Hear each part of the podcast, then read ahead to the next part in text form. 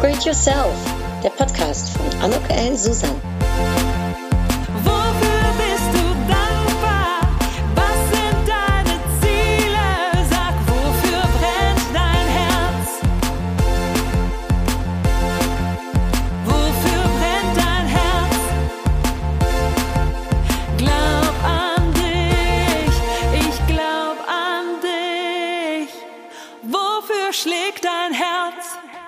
Herzlich willkommen, ein herzliches Willkommen zu meiner Podcast-Episode Upgrade Yourself. Glaube nicht heute mit der Ute Simon Adolf. Hallo, liebe Ute. Hallo, lieber Anouk.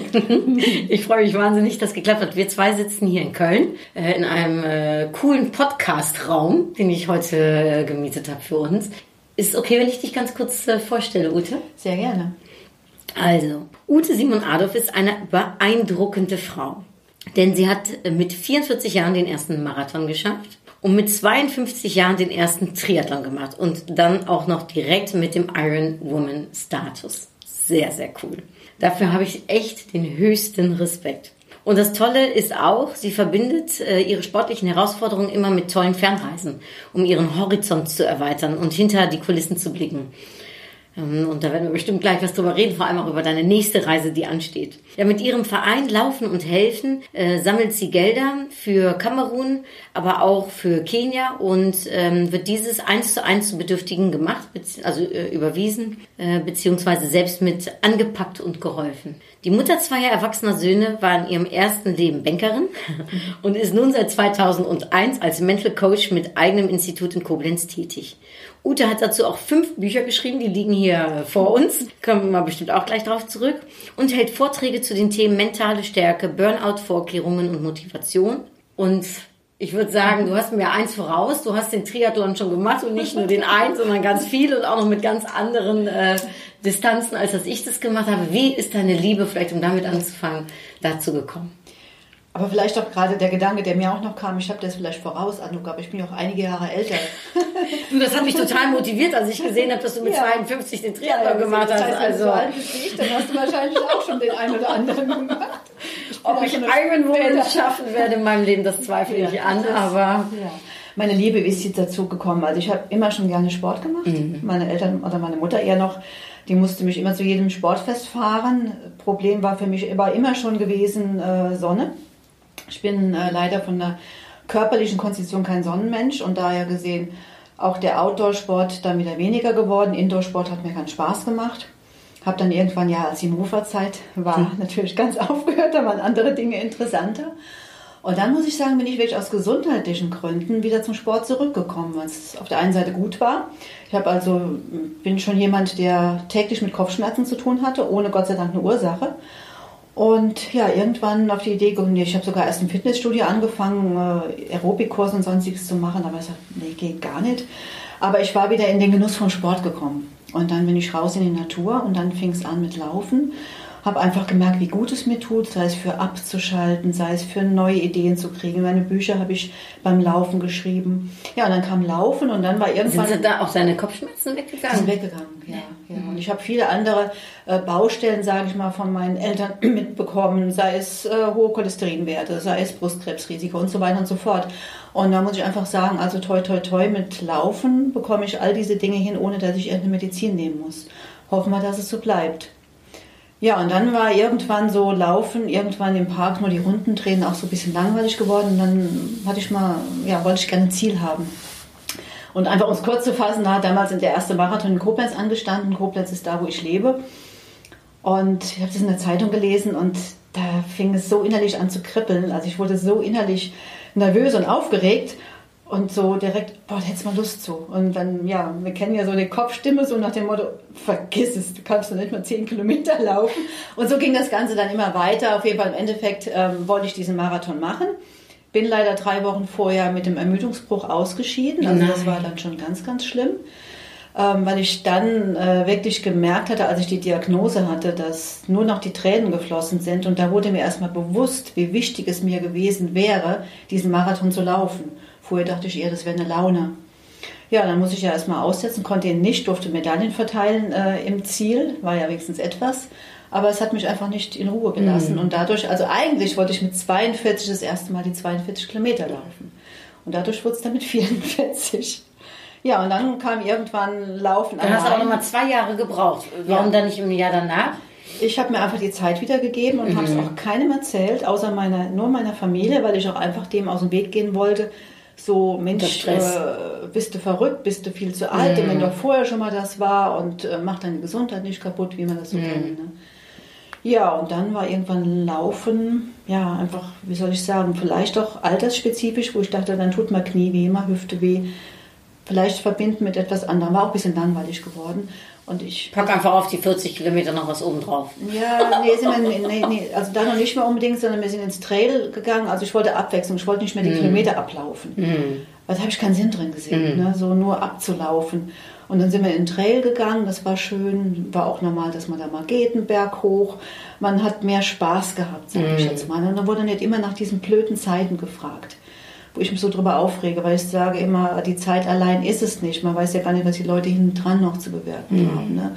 Ob die kleine Kinder haben, ob die kranke Eltern haben, ob äh, was auch immer da ist. Also ich ziehe den Hut vor jedem, der so überhaupt in die Sportrichtung geht.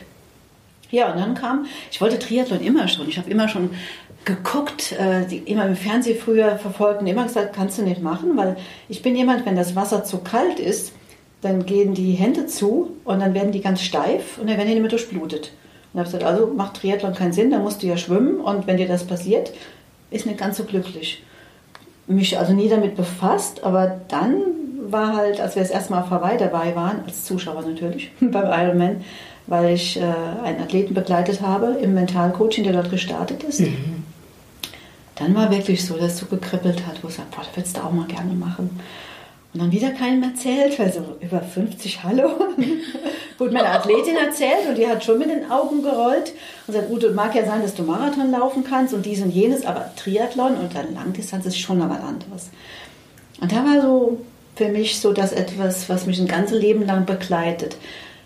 Wenn da etwas ist, was da innen drin rumort und immer und immer und immer wieder da ist, dann hat das was mit mir zu tun.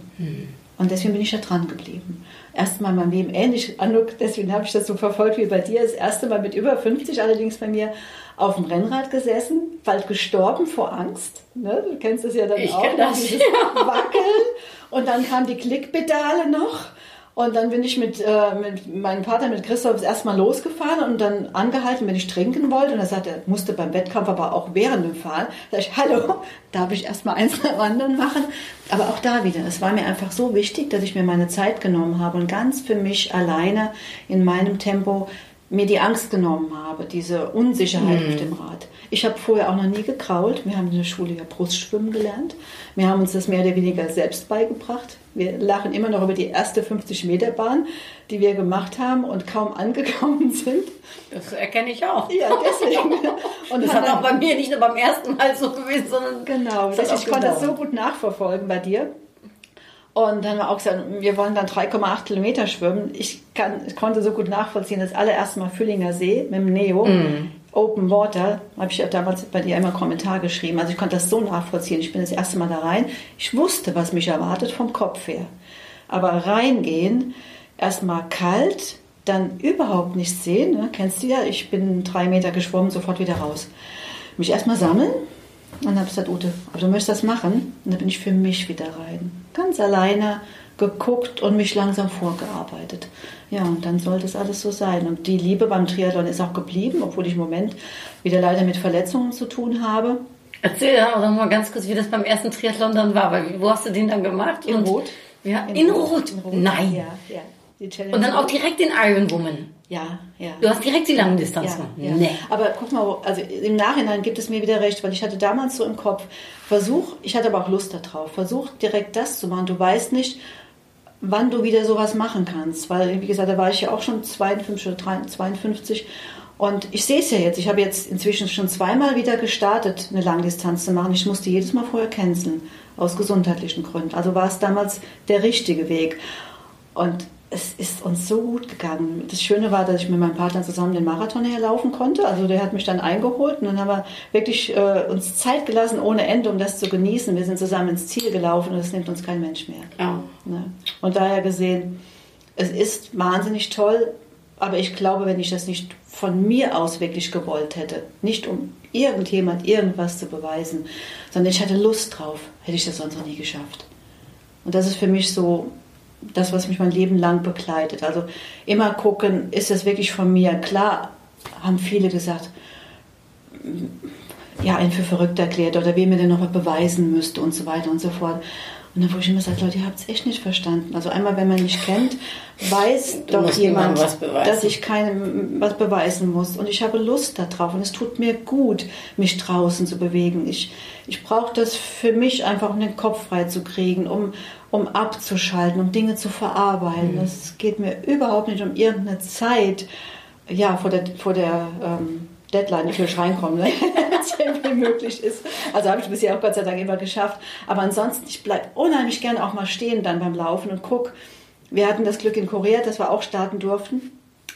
Und ich weiß noch genau, im See während dem Schwimmen, auf einmal habe ich dann so Brustschwimmen ein bisschen gemacht. Dachte, du schwimmst hier in Korea, du schwimmst in Südkorea.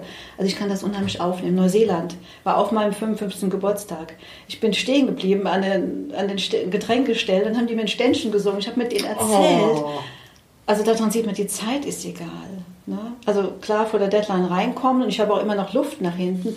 Aber ich brauche das einfach, um... Das währenddessen schon genießen, also eigentlich Ja. sein. Also dankbar, unwahrscheinlich dankbar, ähm, es dann bis zum Start geschafft zu haben, was ich auch anderes schon erlebt habe.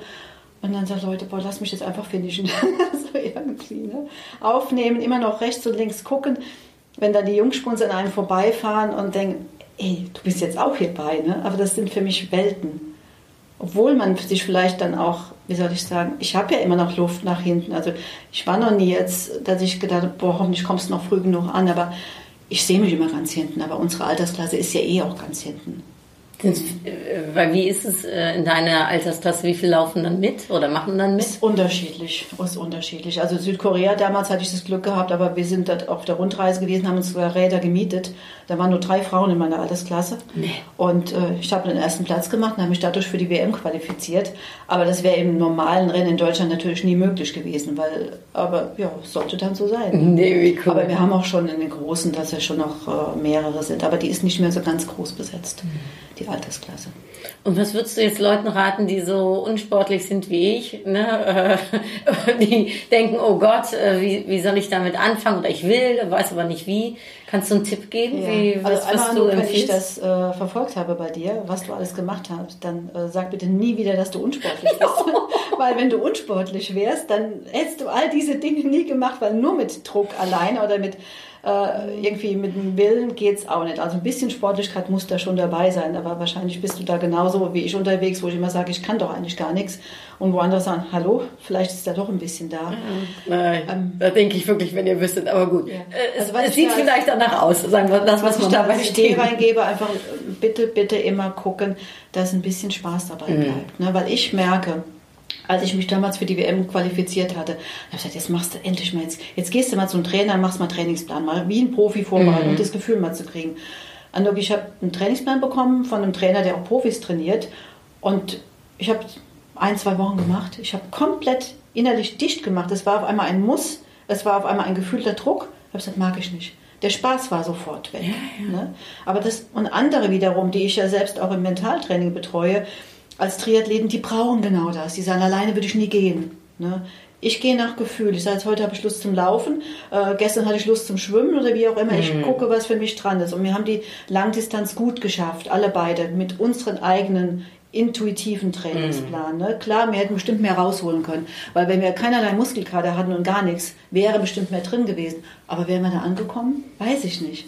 Deswegen, ich würde da immer erstmal gucken, was für ein Typ bist du? Brauchst du einen Plan? Dann gib dir, lass dir einen geben. Oder macht der Plan dich kaputt, nimmt dir jeden Spaß, dann mach einfach so, wie du Lust und Laune hast. Also ganz, ganz wichtig, weil es ist ein Geschenk. Wir müssen kein Geld damit verdienen. Und Im Profisport, wo ich das sehe, die ich begleite, da ist ein ganz anderer Druck dahinter. Und wir können eigentlich froh sein, dass wir den nicht haben, weil ich könnte kein Profisportler sein. Weil dann sofort dieses Muss, muss, muss, muss da ist, zweimal am Tag, dreimal am Tag und das Geld verdienen müssen damit. Und jedes Halskratzen ist für die ja ganz, ganz schlimm, ist ja Weltuntergang. Ja, Jetzt gerade haben wir ja Kona nächste Woche wieder, ne? Ich bin gespannt ohne Ende. Das ist echt super spannend. Wir werden es äh, auch verfolgen. Warst du jetzt vorher Coach oder hast du eher, also Mentalcoach und hast dann den Triathlon gemacht oder hast du einen Triathlon gemacht und dann gedacht, jetzt werde ich Mentalcoach? Ich bin durch meine allererste Triathlon, äh, die ich begleitet habe, die hat sich damals beworben, da war ich wie Sponsor für sie. Sie hat dann meinen Namen auf dem Trikot gehabt und die war, ist auch auf Hawaii gestartet. Da bin ich nochmal näher rangerutscht. Also ich habe schon als Coach gearbeitet, schon lange, bin aber dann dadurch in den Sport noch mehr reingekommen und dadurch mehr noch in das Mentale. Und ähm, wie wichtig ist so was, äh, das Mentale? Wie entscheidet das äh, und wa- was, was, was, was rätst du als Mentalcoach? Ja, Coach? Ich denke, es ist auch wieder typbedingt. Der eine ist von Natur aus schon vom Kopf her gut aufgestellt. Und also ich sage einfach mal, wenn ich so an uns vorher denke, auf der einen Seite hätte ich, glaube ich, keinen Mentalcoach gebraucht, weil einfach der, der Wunsch so stark war. Aber vielleicht konnte ich den auch so umsetzen, weil ich mental stark bin. Kann ich jetzt gar nicht so genau sagen. Ich sage sogar bei mir immer, ich bin vom Kopf her sehr stark, mein Körper macht nicht mehr alles so. Ne? Der ist dann irgendwann nicht mehr so ganz ähm, umsetzungsfähig, aber ist auch okay. Ähm, wie wichtig ist das? Auch wieder individuell zu gucken. Also ich denke schon, man sollte das Thema mit dabei nehmen. Ich habe das Buch von der Natascha Batman gelesen, die ja auch äh, jahrelang den Triathlonsport ähm, angeführt hat und sie sagt, also jeden Tag hat sie Mentaltraining gemacht und 30 Minuten oder länger. Mir wäre das zu viel, muss ich ganz ehrlich sagen. Äh, Dennoch sage ich bei meinen Athleten, versucht es immer ins Training mit einzubauen, weil es ist genauso wichtig, wie du die Muskeln aufbauen musst und trainieren musst, damit die am Tag X funktionieren. So ist auch das Mentale wichtig zu trainieren. Also man kann nicht am Start stehen und sagen, ah ja, ich habe gestern gelesen, ich soll dies und jenes machen. Ähm, meistens wird es nicht funktionieren. Also ein Stück trainieren schon, aber auch wieder genau gucken, was brauche ich. Gibt es da eine bestimmte Übung, von der du sagst, die ist für Sportler gut, aber vielleicht auch für, ich sag jetzt mal, für Leute, die ein anderes Ziel, ein berufliches Ziel oder sonst was vor Augen haben? Ich denke einmal mit Affirmationen zu arbeiten, also wirklich diese, diese pos positiven äh, Sätze dir selbst sagen, ich, ich kann es, ich brauche es. Also mir, bei mir kommen die immer dann beim Laufen her, kommen die automatisch so, ich will es oder ich kann es oder ich darf es, kommt so automatisch, was da gerade dran ist. Also das einmal gucken, was tut mir jetzt in der Situation gut. Ja, Das heißt, es müssen gar nicht äh, Affirmationen sein, die man immer die gleichen sind, sondern es können auch ganz unterschiedliche Ja, also bei mir ist es intuitiv. Ich beobachte mich ja jedes Mal wieder. Also ich könnte mir jetzt nicht genau was vornehmen. Bei mir kommt es wirklich intuitiv, was ich in der Situation brauche. Ich arbeite sehr gerne mit inneren Bildern. Haben wir auch beim, beim Triathlon auch äh, oft gemacht. So, was brauchst du beispielsweise zum Schwimmen? Der eine stellt sich vor, wie ein Fisch zu schwimmen. Der andere, der hat einen Takt im Ohr, so eins, zwei, eins, zwei oder eine Melodie im Ohr. Und beim Radfahren, der eine stellt sich vor, so wie eine Nähmaschine, immer gleichmäßig zu fahren. Der andere sieht so einen, so einen Teufel vor sich, der einen lockt. Also ganz, ja. Also mir, und ich sage immer, wie, wie schön, wie du jetzt gerade lachst, ich sage immer, ähm, je verrückter die Bilder sind, umso besser bin ich drauf bei dem äh, Wettkampf, weil dann grinse ich selber schon und dann kann ich im Moment gar nicht dran denken, was mir gerade alles wehtut. Ne? Also da wirklich so ganz, ich habe beispielsweise immer den, wirklich den, gerade in Rot, hatte ich den kleinen Schweinehund vor mir. Ich habe den wirklich gesehen, wie so ein kleiner Hund da vorne läuft und hat einen Zettel im Maul, wo steht, you are an Ironman. Und er ist vor mir hergelaufen, so sinnbildlich. Ne? Und dann bin ich dem hinterher, weil das wollte ich ja werden. Ne? Und dann grinst du während, und dann hab ich auch manchmal denken Leute, die ist jetzt hier in den letzten Zügen und grinst sich noch ein. Aber das sind so Dinge, die ich dann sehr schön finde, weil die machen dann Spaß, die lenken ab und die bringen dich in einen guten Zustand. Und das ist ja das, was wir brauchen. Ne? Dass wir es alles nicht so ernst nehmen. Also die anderen Phasen, jeder hat die Phase, ob im beruflichen oder im, im, im sportlichen, dass man einfach mal durchschenkt. Aber dann wirklich wieder gucken, das sind Dinge, die man sich vorher zusammensuchen kann, wie so eine Werkzeugkiste. Was kann ich im, als Plan B, was kann ich jetzt rausnehmen? Also das sind Dinge, wichtige Dinge. Und schon vor allen Dingen, ja, für mich immer wichtig, das Ziel, was du hast, dass es dein Ziel ist. Dass es nicht ist, um irgendjemand irgendwas zu beweisen. Es mag sein, dass du das Ziel dennoch auch erreichst, aber es braucht wesentlich mehr Kraft und Energie. Wesentlich mehr. Also gerade jetzt für uns, äh, die das nicht als Beruf haben im Sport. Und im Business, ja, es ist unser Beruf, aber auch da, wenn es geht, immer mehr gucken, was genau will ich sein, wie genau will ich wirken, was ist mir wichtig. Und auf der einen Seite haben wir Thema Social Media jetzt ganz, ganz stark, was auf der einen Seite positiv ist, weil man rechts und links gucken kann. Aber ich sehe da auch eine mega große Gefahr, dass das die Leute so unsicher macht, weil man so viel sieht und gar nicht mehr weiß, was ist richtig, was ist falsch, was soll ich, was soll ich nicht. Mhm. Ne? Und deswegen versuch immer bei dir selbst zu sein oder immer mal wieder zurückkommen. Und deswegen ist für mich ein ganz wichtiges Thema Mindfulness, gerade das Thema Achtsamkeit. Einfach wieder mal da reinhören, was ist denn jetzt eigentlich gerade dran? Und wenn jetzt jeder einen Marathon läuft, muss ich auch einlaufen? Ne? Oder will ich vielleicht äh, jetzt mal lieber schwimmen gehen oder wie auch immer? Kann man so Achtsamkeit in den Tag mit einbauen für sich oder in, ja, in den Berufsalltag? Ja, ich denke auf jeden Fall. Also einmal mit das Bekannteste, was man auch für den Sport sehr schön nehmen kann, sind ja wirklich die Atemübungen. Gibt es da bestimmte, Also die du bewusst, bewusst auf den Atem achten. Also einfach, wenn man beispielsweise von einem Wettkampf, von einer äh, Präsentation, von einem Meeting, wie auch immer aufgeregt ist oder aufgebracht ist, weil irgendwas gerade passiert ist, dann ist es wirklich aus dem Yoga diese Bauchatmung, wo es dann geht in den, äh, durch die Nase einatmen, dass der Bauch nach vorne geht und dann wieder gleich zurück. Und das merkt man dann schon, dass es ein Stück runterfährt.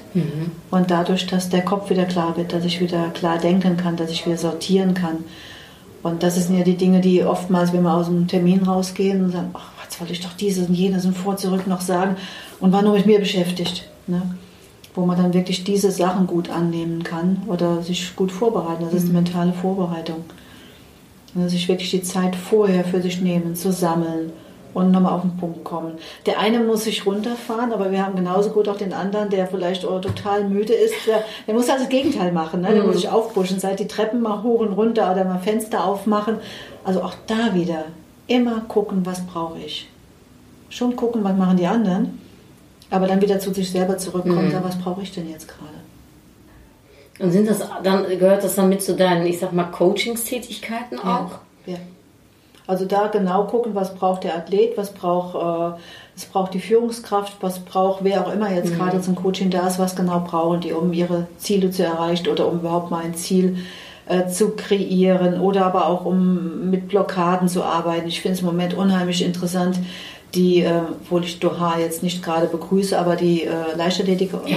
äh, WM zu gucken, gerade gestern Gesa Krause, Ja. wo man einfach gemerkt hat, boah, die Mädel, das ist so im Kopf, die ist so stark da drin. Das war Hammer, ich Ne, hab's das auch war gesehen. mega, mega Ja. gut. Und äh, das sind einfach so die, die Dinge, aber jetzt weiß ich gerade gar nicht, wie wir drauf gekommen sind. Ich habe mich gefragt, ob das zum Thema Coaching Ah ja, genau. gehört. Das sind dann wirklich die Dinge, wo man genau guckt, wer braucht was. Wir haben Mhm. wieder eine, die Stabhochspringerin, die ich immer beobachte, die hat so eine enorme mentale Vorbereitung. Ja, mit Wo- den Fingern. Genau, mit den Fingern, wo ich dann immer sage, hm, könnte jetzt auch ein Tick zu viel sein, äh, um die Ruhe Mhm. reinzubringen, weil sie ja gar nicht so viel Zeit hat, bis sie springen darf und sie sich so viel Zeit vorher wegnimmt. Also da würde ich beispielsweise als Coach versuchen, mit ihr zu arbeiten, dass ein bisschen weniger, manchmal ist da weniger mehr. Ja, Also das habe ich gerade im, im, im Coaching auch mal gehabt mit einem Fechter. Der hatte so viel mentale Sachen. Das fing dann schon an, mit welchem Bein zuerst in die Dusche, was zuerst einseifen. Also es war enorm, aber das waren schon fast Zwänge, die wir da hatten und die mussten wir ihm dann abtrainieren. Und anderen ähm, merkt man einfach, die, ich weiß, eine Schwimmerin, die sagte, boah, ich, ich stehe da am Startblock und bin noch gar nicht richtig da. Und dann geht es schon los. Und dann war beispielsweise in der Richtung zu, äh, zu arbeiten mit ihr, dass die ähm, auch wie Anker oder Rituale hat, dass sie langsam, wenn sie dorthin geht, beispielsweise wenn sie sich schon anzieht oder Badekappe, dass sie dort die mentale Vorbereitung macht. Also da Okay. auch immer, immer individuell.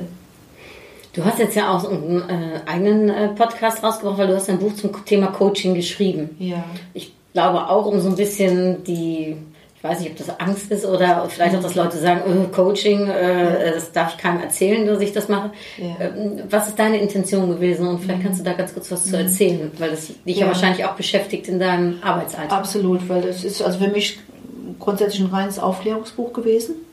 Oder ist es immer noch? Das heißt, Coaching, was passiert denn da? Es sind im Prinzip die Fragen, die ich mir teilweise früher selbst gestellt habe, weil ich habe 2001 angefangen als Coach zu arbeiten und da war es ja noch weniger publik als heute. Und da habe ich mir selbst auch die Frage gestellt, aber intuitiv, das war auch so ein, so ein Bauchthema, du willst Coach werden. Ich hätte es nicht erklären können, warum. Aber es war einfach so von innen. Und dann auch mir diese Fragen gestellt, aber auch gemerkt, dass ähm, viele Kunden auch mit diesen Fragen kommen, was passiert denn da? Und ich bin auf die Idee gekommen, auch mit dem Podcast. Als ich bei uns in Koblenz in der Uni auch äh, gefragt wurde, mal zu Vorlesungen zu kommen, wo dann äh, junge Mädels und ja, junge Männer dort waren, die in die Richtung äh, auch studieren und die wollten einfach gerne mal mehr über Coaching wissen. Also wirklich sich die Frage gestellt haben, Coaching, was passiert denn da? Und da habe ich einfach gemerkt, dass immer noch so viel Aufklärungsbedarf da ist, dass es immer noch so ist, oh, wenn ich zum Coach gehe, darf keiner wissen, darf keiner erfahren oder dann kriege ich mein Leben nicht allein auf die Reihe. Und ich habe eine gute Freundin in, in Toronto, die auch als Coach arbeitet, die sagt, im Ute, bei uns ist das so normal, wenn mal gerade irgendwo ein Engpass ist oder ich eine Entscheidung treffen muss, dann, dann kommen die Leute zu mir. Also es wird völlig offen darüber gesprochen, weil ich erst dachte, haben die dann vielleicht da mehr Geld als die Deutschen? Und dann sagt sie, nee, aber mir geben sie bei andere Sachen aus. Also die, es sind die Sachen viel normaler.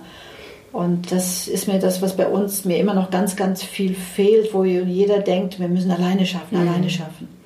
Wenn äh, von meinen Zuhörern oder Zuhörerinnen da jemand ist, der vielleicht Interesse hat, aber sich noch nicht so ganz traut, vielleicht um, oder nicht so weiß, was ist der Vorteil von einem Coach, kannst du das vielleicht so kurz und knapp wiedergeben, warum du den Leuten eigentlich sagst, ja Leute, äh, er könnte offen drüber sein und es, äh, es wird auch was bringen.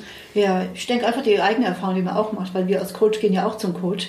Ähm, ich denke auf der einen Seite natürlich Vorbild, wo es halt ist völlig in Ordnung, aber was bringt mir der Coach, wenn ich zum Coach gehe? Ich kriege den Blick von außen. Am besten gehe ich noch zu jemandem, der mich gar nicht kennt, wo ich noch nicht denke, ich weiß, wie der oder die redet.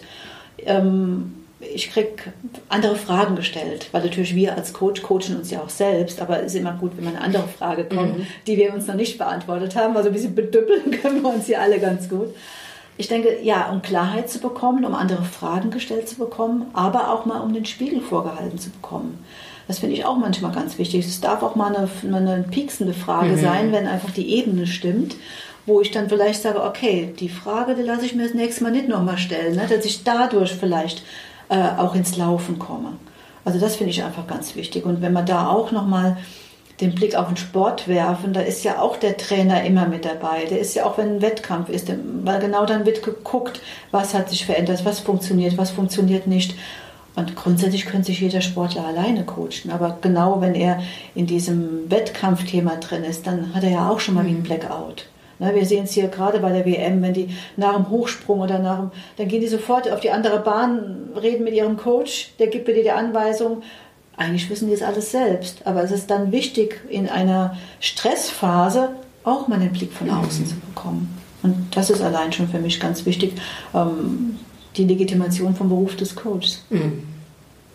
Weil es hilft auch, wenn du darin gut ausgebildet bist, weil man könnte ja auch sagen, ich gehe zu einer Freundin oder zu einem Freund. Ja. Aber da ist, denke ich, dann doch ein großer Unterschied noch. Da ist ein Riesenunterschied. Also einmal die emotionale Nähe. Die ist also oftmals zu nah und oftmals wissen wir doch schon, was unser äh, bester Freund, unsere beste Freundin dann sagt. Weil die meinen es ja alle gut. Die meinen sie auch gut. Ne? Aber das gut meinen ist dann manchmal halt nicht richtig. Dann kriegen wir zwar was gesagt, aber irgendwo gehen wir hin und wissen es eigentlich schon vorher und bräuchten eigentlich gar nicht hingehen. Ne? Und hier ist die Neutralität meines Erachtens sehr, sehr wichtig, aber auch die Professionalität und auch ähm, wichtig, dass ich als Coach weiß, was ich mit meinen Fragen bewerten kann. Weil ich muss ja das eine oder andere schon mal jemand auffangen, wenn ich wirklich mit der Frage da irgendwas aufgebrochen habe, was vielleicht jetzt wirklich wichtig ist, noch dran ist. Aber auch da muss der Kunde sich gut aufgehoben fühlen. Und ich würde gerne noch ein anderes Thema anschauen, weil du coachst ja auch Leute, die einen Burnout äh, hatten ne? äh, oder haben. Und da hast du auch ein Buch äh, drüber geschrieben, unter anderem auch für diejenigen, die Leute begleiten, ne, die, Ja. die, die krank sind. Wie ist es mit dem Burnout? Also wie, weil vielleicht, dass uns auch jemand zuhört, der wirklich sehr viel arbeitet oder so das Gefühl hat, vielleicht stehe ich kurz davor. Wie erkennt man das und was kann man tun dagegen? Interessant, äh, dass du gerade sagst, wer viel arbeitet, weil das ist oftmals, äh, wird immer gesagt, also Burnout ist, wenn jemand zu viel arbeitet, aber ganz, ganz spannend ist auch zu wissen, dass Burnout auch sehr oft auftritt bei jemandem, der wenig arbeitet. Ist das dann heißt, Bore-out? Das ist dieses Bore-out. Also, nee, dieses, das ist, ja, das ist Bore-out oder gibt es auch dieses Try-out, was wiederum dann auch bedeutet, ähm, wenn ich meine Ressourcen nicht anwenden kann, also falscher Mann, falsche Frau in falscher Position. Ja, ja. Ne, wenn ich vielleicht jemand bin, der raus muss, der Akquise machen muss, aber bin dann im, im Lager eingeteilt, dann kann ich genug Arbeit haben, aber ich gehe trotzdem ein. Also ich kann meine Fähigkeiten nicht leben. Also das ist eine Sache. Also es kann einmal sein, wenn ich zu viel arbeite, wenn ich merke, ich kriege die Kurve nicht mehr. Es kann sein, dass ich am falschen Platz bin. Es kann aber auch sein, dass ich zu wenig Arbeit habe, dass ich einfach nicht ausgelastet bin. Und das haben wir oft wirklich äh, auch im Hausfrauenberuf dass dann Leute eigentlich für viel mehr geeignet wären, also gerade Frauen oftmals, aber jetzt haben wir inzwischen auch Männer, aber halt eben ja nur mit dem Kind alleine spielen, nicht auslasse, zumindest mal vom Kopf her nicht und dass sie dadurch auch krank werden. Wir haben es im, im Rentneralltag sehr oft, dass aber eine Aufgabe fehlt, wo man das sagt, Mensch, der hat doch alle Zeit der Welt, wie kann der denn ausgebrannt sein? Ne, aber dann ist es eher so die andere, die andere Variante, wo man auch drauf gucken muss, so was ist der Auslöser oder wie geht es mir wirklich? Und da ist das Thema, äh, ich muss erstmal lernen, noch ehrlich zu mir selber zu sein, Mhm. um das zu erkennen. Und äh, interessanter auch bei dem Thema Burnout, also die meisten oder fast alle, wenn man mit denen spricht, die sagen eigentlich, wir haben es schon lange gemerkt, aber wir wollten es nicht wahrhaben. Entweder wollten wir ganz stark sein äh, oder aber wir sind wirklich aus diesem Hamsterrad nicht rausgekommen. Ne? Wir haben es gemerkt, wir müssen aussteigen, aber wir kriegen es nicht hin. Und es mag sich jetzt komisch anhören, aber es, bei dem einen oder anderen, der ist sogar froh, dass es so weit gekommen ist, weil er sagt, jetzt kann ich mal stoppen. Ne? Ich bin alleine nicht da rausgekommen. Ich wusste nicht, wie ich aussteigen musste und jetzt bin ich krank, jetzt darf ich. Ne? Also für den einen oder anderen ist es auch wirklich dann nochmal gut gegangen, dadurch, dass sie diese Krankheit bekommen haben. Und wenn man dann da drin steckt, was, was empfiehlst du? Ich weiß nicht, kann man da was standardisiert äh, empfehlen, aber äh, was man machen kann, wenn man in so einem, ja, wenn man in dem Burnout äh, drin ist? Auch da wieder ist natürlich gucken, an welchem Stand ist man gerade, weil für mich ist immer das Wichtigste, wenn ich merke, dass jemand in diese Richtung unterwegs ist, erstmal zu gucken, ist es meine Aufgabe als Coach da weiterzuhelfen oder ist es nicht wirklich, äh, dass wir einfach äh, zum Arzt müssen, dass wir in eine Therapie müssen. Ich habe einige schon gehabt, wo man wirklich auch einen Stopp gemacht haben, sagen jetzt erstmal raus, erstmal eine psychosomatische Klinik, ganz mal raus aus dem Umfeld äh, auch von, von Familie, von allem weg, um sich mal wieder zu sammeln. Also da ist immer ganz stark zu gucken, wie weit darf ich begleiten. Und manchmal haben wir auch eine parallele Sache gehabt, das äh, schon in der Therapie war, aber dass ich als Coach dann im Prinzip ein Stück geholfen habe, wieder den Weg nach außen zu finden, weil Klinik ist das eine, wird auch gebraucht, aber Klinikalltag ist nicht der Alltag draußen.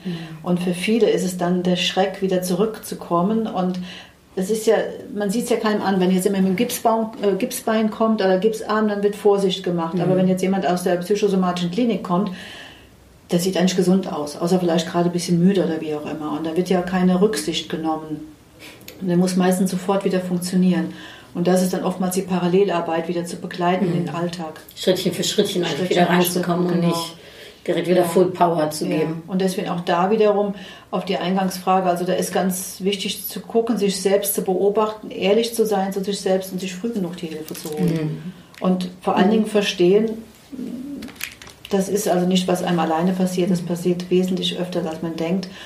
Und ich sage immer, Leute, seid froh, wenn ihr die gelbe Karte bekommt, die rote Karte ist schlimmer. Und ich finde es so spannend, du hast ein Buch geschrieben für im Prinzip den Partner oder die Partnerin Ja. desjenigen, der krank ist. Das muss also nicht unbedingt Burnout sein und das kann ja auch Depression sein oder was anderes. Ja. Und das ist eigentlich spannend, weil ähm, um den Betroffenen wird sich ja, Ja. Ne, zum Glück auch oft gut gekümmert, aber oft ja nicht um den Partner oder die Partnerin. Genau. Was kommt denn im Buch? Äh, also kannst du das so kurz, ich werde es natürlich in die Shownotes packen, alle deine Ja. Bücher, aber Ja. kannst du kurz so sagen, was, äh, was die Essenz des Buches ist? Ja, das ging äh, für mich hauptsächlich auch darum, auch, ja, auch wieder fast so ein Erste-Hilfe-Buch zu geben. Aber zuerst auch mal genau dem Umfeld des Erkrankten auch wieder ja, fast wie eine Stimme zu geben und sagen, Leute, ihr seid auch wichtig, ihr seid genauso wichtig. Weil äh, ganz, ganz oft ist es so, dass der oder diejenige dann gefragt wird, wie geht's dir denn? Und sagt vielleicht mal, ja gut, war jetzt gerade nicht so toll, schwierige zwei Tage. Und dann wird oftmals direkt so angriffsmäßig, ja du bist doch gesund und dein Partner ist doch krank. So nach dem Motto, stell dich doch nicht so ein, sei doch froh, dass es dir gut geht.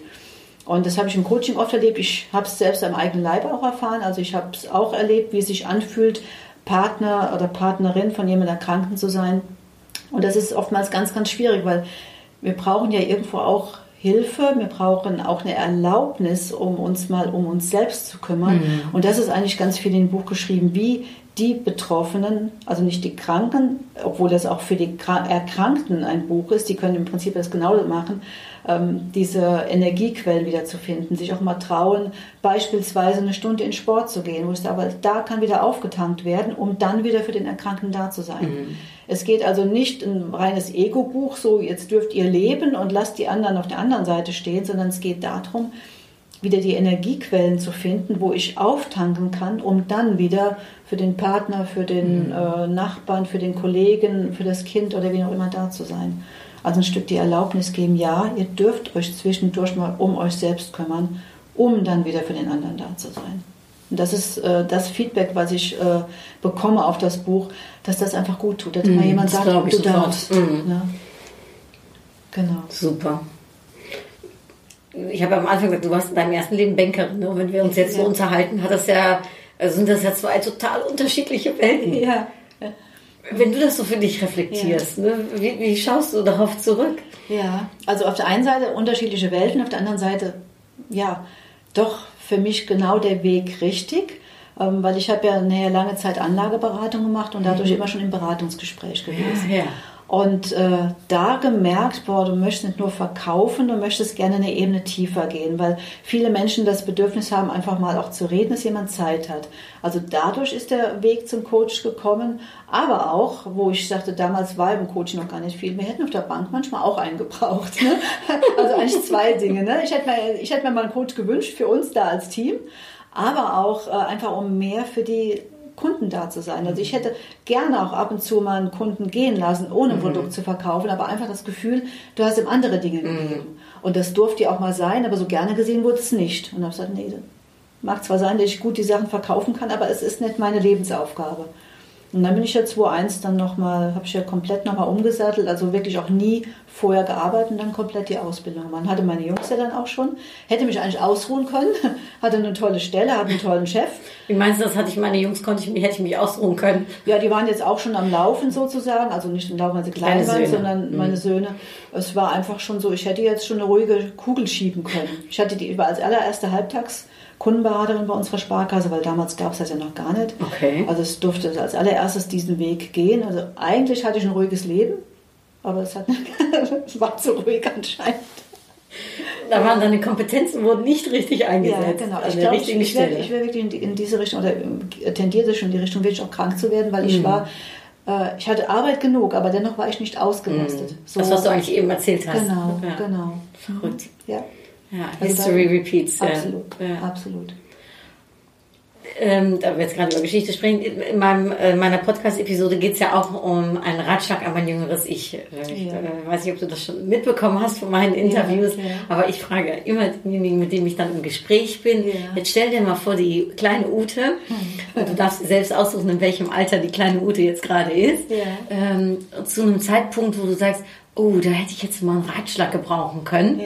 Und wenn du da so zurückdenkst, welchen Ratschlag mit dem Wissen, was du jetzt hast, würdest du dann der kleinen Ute geben? Ich finde es gerade inter- interessant, wo du das sagst. Ich habe so ein Bild vor mir gerade. Fünf, sechs Jahre alt, da stehe ich so auf so einer Bühne, so ganz keck. Äh, hätte ich anscheinend irgendwas machen wollen, aber ich weiß halt noch, in, in, in, in, meiner, äh, in meinem Alter wurde man noch so entzogen, lieb und brav und zurückhaltend sein. Aber ich war immer schon eher äh, der Junge, der auf die Bäume klettern wollte, als ein Mädchen, was mit Puppen gespielt hat. Und da würde ich jetzt einfach sagen, hey, komm, ich, das, das schreibe ich interessanterweise auch so oft, äh, wenn ich irgendwo am Meer bin, in den, Strand, äh, in den Sand, da schreibe ich wie oft rein, trau und vertraue dir. Also trau dich, Dinge zu machen, aber vertraue dir auch. Das ist für mich ja so ein richtiges Mantra geworden. Und da sind kleinen Mädchen auch, hey komm, mach einfach. Ne? Mach einfach, sei du selbst und hau mal auf die Pauke oder wie auch immer. Ne? Also das würde ich jetzt, das finde ich toll für die Jugend heutzutage. Ne? Gerade die Mädels, die werden da anders groß, als wir groß geworden sind. Wo siehst du den Unterschied? Ja, wir mussten äh, wirklich mehr. Also ich denke, ich, ich weiß, dass das von den Eltern gut gemeint war, um Gottes Willen, ne? aber eher lieb und brav und zurückhaltend als Mädchen. Und ich meine, ich habe zwei Jungs, aber wenn ich jetzt zwei Mädels hätte, ich würde sagen, hey, geh deinen Weg und mach und steh deine Frau und äh, ja, trau dich. Ne? Und wir wurden eher so ein bisschen gedeckelt. Gedeckelt. Ne? Ja. Simone, darf ich dir zum Abschluss unseres Interviews ein paar kurze Fragen mit ein paar kurzen äh, Antworten äh, geben? ja, Habe ich jetzt gerade Ute gesagt? Simone. Ich habe Simone ja. gesagt, ne? aber es passiert mir öfters. Wieso? Ach so, ja klar, wegen Ja, Simone. Ja, Ja. Kein, kein Wow. Problem. Ist das okay? Alles gut. Alles gut. Ähm, Ja. Ich bin wach, also das klingt es nicht. Sorry, bitte. Man muss ja auch nicht mit drei Namen hier sitzen. Ach, du hast ja auch drei Namen. Ich habe auch drei Namen, ne? Also darum, der, ich reagiere auch immer auf alle. Vielleicht ist es Ja, deswegen so gut. locker aus der Hüfte gerade kam. Also, liebe Ute, dann würde Ja. ich dir gerne zum Abschluss drei äh, Fragen stellen mit der Bitte um drei kurze Antworten. Ist das okay? Ja. Ähm, Meine erste Frage wäre, was war für dich so dein größter Erfolg, wenn du zurückblickst? Meine Jungs. Also ich bin so stolz auf meine zwei Jungs, das ist mega. Ja, bin ich direkt berührt. Ja. Das sind auch tolle Erscheinungen. Nee, ist wirklich, sind, sind ganz tolle Jungs. Absolut, ja. Und äh, auf was möchtest du nicht mehr verzichten? Meine Freiheit? Und dann würde ich dich nochmal fragen, hast du ein Lebensmotto? Es ist alles für irgendwas gut. Ist für mich also so tiefsinnig. Jede schlechte Erfahrung, jede gute Erfahrung, also das, äh, ja, es ist alles für irgendwas gut. Auch die ganz negativen auch, auch wenn nicht die selbst, aber was daraus resultiert, aber auch die guten Dinge, doch, also bin ich ganz fest von überzeugt. Und hast du ein Vorbild, was dich in deinem Leben begleitet hat? Nee, ich weiß nicht, als Kind oder immer noch so, ja, ich glaube, das sagen ganz viele, aber für mich ist es wirklich so, Pippi Langstrumpf war immer so, die hat halt diese Freiheit und dieses, es wird schon werden. Äh, das ist etwas, was ich sehr gerne mag und diese Lebendigkeit, also so in die Richtung mag ich sehr gerne. Also ich mag auch sehr gerne äh, tiefgrün, tiefgründig sein, das schon. Also ich bin jetzt nicht der, unbedingt so der Smalltalk-Typ, ähm, aber auch die Lebendigkeit finde ich unheimlich schön. Ja. Pippi Langstrumpf, super, Ja. super Mädel. Du hör mal, ich hole eine Upgrade-Karten Upgrade und würde dich gerne bitten. Ja, würde dich gerne bitten, um eine Upgrade-Karte zu ziehen. Ist das okay? Für dich, für die Ja. Zuhörer, Zuhörerinnen. Drin? Spannend. Edukatie. Ah, äh, Education. Education, Ausbildung, Weiterbildung, Fortbildung. Ja, passt eigentlich zu meinem äh, Thema Fernreisen, überall unterwegs sein. Ne? Weil für mich ist immer ganz wichtig, über den Tellerrand zu schauen. Ich mag gerne in die Kultur eintauchen, also nicht als typischer Tourist, äh, Tourist unterwegs sein, sondern wirklich dann äh, mit den Einheimischen zu tun haben. Und das ist für mich Weiterbildung, Fortbildung und Dinge mit hier nach Hause bringen. Ja. Ich glaube, die Karte ist auch da, weil die mich daran erinnert, dass ich dir die Frage nicht gestellt habe zu deinen Fernreisen. Ja. Magst du noch ganz kurz was dazu erzählen? Und ich fände es auch noch ganz schön, wenn du was zu deinem guten Zweck vielleicht noch äh, sagst. Ja, die Fernreisen sind äh, für mich, ich war früher nie der Typ, der reisen wollte, ich habe auch nie was vermisst. Äh, die sind bei mir gekommen, als mein jüngster Sohn äh, in Neuseeland war für fünf Monate. Er hat dort Schule gemacht und dann habe ich ihn besucht. Und dann äh, war ich erst eine Woche allein in so einem Airbnb, nenne ich ein Bed and Breakfast. Und da saßen jeden Morgen andere Leute um den Tisch und aus allen Nationen. Und da war auf einmal für mich so, Ute, wenn du morgen mehr da bist, du hast noch nichts von der Welt gesehen. Und das war so der Schalter, der umgekippt ist, umgeließen. Und dann habe ich angefangen zu reisen. Und dann fand ich es unheimlich schön, wirklich dann aber auch immer mit Einheimischen zu tun zu haben. Und wir haben es dann mit Marathon verbunden, mit Triathlon jetzt, dass wir diese Reisen machen. Aber auch so, also es ist für mich einfach, äh, ja, Education, also ganz, ganz viel. Es gibt mir enorm viel, über den Tellerrand zu schauen und auch immer aus dieser Box zu kommen. Ich merke immer wieder, wenn ich von außen zurückkomme, dass es mir teilweise hier zu eng ist, dass wir nicht einfach sagen können, was ist richtig, was ist falsch, was gehört sich, was gehört sich nicht. Und jetzt, ja, nächste Woche geht es nach China. Für dreieinhalb Wochen waren wir auch noch nicht gewesen. Spannend. Einmal soll es zum Ironman gehen, müssen wir noch gucken. Aber ansonsten eine Rundreise äh, finde ich auch einfach sehr, sehr schön. Und damit verbinden wir auch mit den Fernreisen unser Projekt äh, Laufen und Helfen. Das haben wir in Koblenz gegründet. Also wir sammeln Gelder und bringen die also einmal nach Kamerun. Mein äh, Partner ist Augenarzt, dass er dort in der Klinik vor Ort selbst auch die äh, Patienten operiert. Und jetzt letztes Jahr waren wir, dieses Jahr waren wir in Kenia gewesen und äh, da war die Aufnahme einfach so herzlich. Ich muss sagen, ich habe mich dort wohler gefühlt als in Kamerun. Kamerun war teilweise sehr gefährlich, auch für uns. Und hier in Kenia haben wir jetzt unser Projekt gestartet. Also wir sind gerade ähm, Technik am Sammeln. Die wird jetzt rübergeschifft. Wir werden im Februar nächstes Jahr wieder um meinen Geburtstag zwei Wochen rübergehen. Er wird dort im Krankenhaus operieren. Ich werde dann entweder mit den Athleten arbeiten, weil wir sind dann in Iten, wo die ganzen äh, Weltklasseläufer Oh, herkommen. cool. Oder halt auch in die Schulen gehen und mit den Kindern arbeiten. Und das ist dann das, wo wir vorher Geld dafür sammeln und die dann aber eins zu eins wirklich dort abgeben und auch die Reisen selbst bezahlen, Unterkünfte selbst bezahlen. Und das ist einfach auch nochmal sowas, ja, Wahnsinn, wenn man einfach merkt, wir werden da doch ganz, ganz spartanisch leben, äh, wie gut wir es eigentlich haben. Dass wir einfach ein bisschen, bisschen zurückgeben können für das, was wir eigentlich alles hier für einen Luxus haben. Und wenn man da in die Kinderaugen guckt, das ist der Wahnsinn. Oh, Gänsehaut. Ja. Ich bin dankbar für die Karte, denn sie äh, hat uns diesen äh, Abschluss noch mit den, mit den schönen Worten von dir äh, besorgt. Ja. Und ja, vielleicht für euch, die uns zuhören, äh, Education, äh, worin möchtest du dich eventuell weiterbilden oder was ist für dich Wissen, ähm, äh, kann jeder für sich ja auch reflektieren. Genau. Ich fand's äh, total schön. Ich habe auch viel gelernt äh, über unser Gespräch, was ich anwenden werde jetzt für meinen nächsten äh, Triathlon, den ich mache. Ich muss nämlich noch ein bisschen in die Motivation, ehrlich gesagt, reinkommen. Die habe ich etwas verloren. Ich danke dir also darum für das Gespräch, denn du hast mir wieder ein bisschen Motivation äh, zurückgegeben. Und äh, ja, toi toi toi in äh, China. Ähm, euch einen schönen Triathlon. Du bist ja noch am überlegen, ob du mitmachst oder nicht. Ich drücke die Däumchen. Und ansonsten aber eine wundervolle Reise Ja. mit schönen, äh, ja, mit schönen Erlebnissen. Ganz lieben Dank. Ja. Dann sage ich äh, Dankeschön, danke wel, äh, liebe Ute. Und äh, ja, herzliche Grüße, hartelijke groetjes. Tot gauw. Doei.